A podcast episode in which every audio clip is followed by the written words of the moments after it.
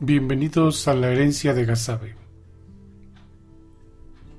En más de una ocasión he tenido la inquietud de hacer un registro de lo que sé de mi vida y siempre me encuentro en el dilema de cómo empezar a escribir. El problema es tratar de organizar la información. No lo he definido aún, sin embargo el tiempo pasa y no escribo.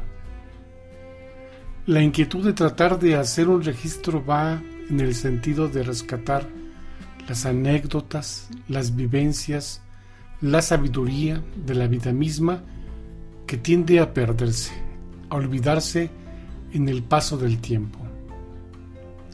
Personas con las que he convivido y que ya no están para preguntarles qué fue de su vida, de sus conclusiones. También este ejercicio representa una forma de comunicarme a través del tiempo con quienes en el futuro estén interesados en conocer mi punto de vista, de lo que sé someramente de otras personas que me han dejado una enseñanza o una reflexión. La muerte física de cada individuo representa una pérdida irremediable de conocimientos y experiencias vividas que regularmente se pierden para siempre. Nos vamos muchas veces de este mundo sin decir adiós porque regularmente no estamos preparados para ese cambio. No da tiempo de registrar la información, simplemente dejamos de existir y de quienes nos rodean solo tienen una versión como yo actualmente la tengo de los demás. Mis hijos me recordarán, tal vez mis nietos, pero en adelante será difícil tratar de averiguar cómo éramos de niños, de jóvenes o de adultos. El olvido parece ser el destino final de todos los que no formamos parte de la historia oficial. Somos si acaso un número estadístico o un vago recuerdo. ¿Quiénes somos? De dónde venimos, por qué actuamos de cierta manera, qué sabemos de nosotros mismos, qué hicimos en nuestra existencia. Recientemente conocí la hacienda de Gazabe, en el poblado de Telles, municipio de Zempoala, Hidalgo, casa de los bisabuelos por parte de mi abuelita Elodia, quienes nos platicaba sus vivencias de niña y de los grandes banquetes y fiestas que duraban por más de una semana. Esto habrá sucedido entre 1915 a 1920. Hoy día es un solar con techos derruidos, de paredones que enmudecen ante la historia y que seguro estoy fueron testigos de vivencias que se pierden en el paso inexorable del tiempo. La herencia de Gazabe representa simbólicamente la reflexión de quienes ya no están y que fueron, de quienes rieron pero que también por momentos lloraron, del esplendor de un tiempo y del olvido en otro, de la lúcida palabra al impenetrable silencio, de lo claro al oscuro. Somos en potencia como esas paredes carcomidas por el paso del tiempo, cuando ya todo se olvida.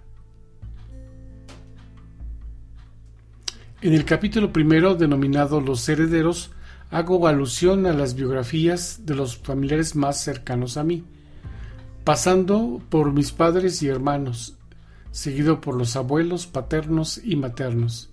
En el capítulo 2 se describe el primer ciclo de la vida de nueve años.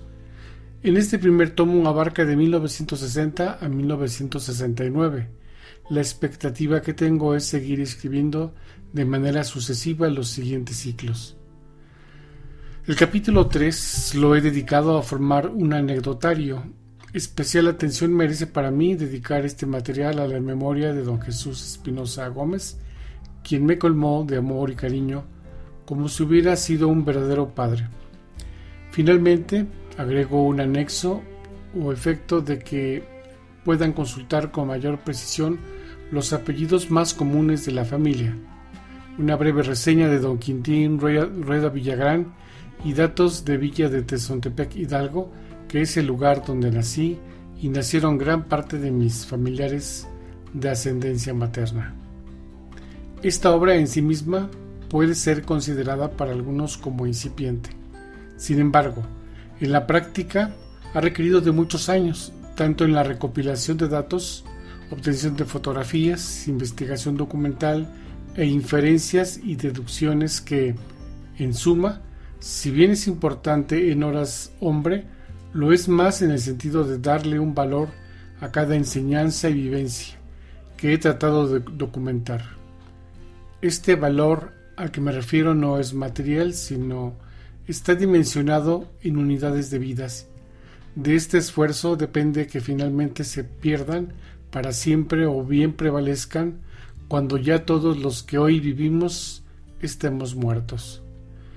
Quiero a modo de advertencia dedicarle a usted que le escucha estas líneas que es muy probable que en mi afán de documentar las vidas de familiares haya caído en alguna imprecisión de datos o interpretación de los hechos. Yo esperaría recibir cualquier acotación o crítica que me permitiera mejorar lo dicho aquí. Su opinión espero no solo la comente y la guarde, por favor hágamela llegar a efecto de que esta investigación no solo sea de una persona, sino de todos los que tengan el interés y quieran preservar la herencia de Gazabe, que es también de algún modo su propia herencia. Atentamente, Luis Eduardo Arriola Meneses.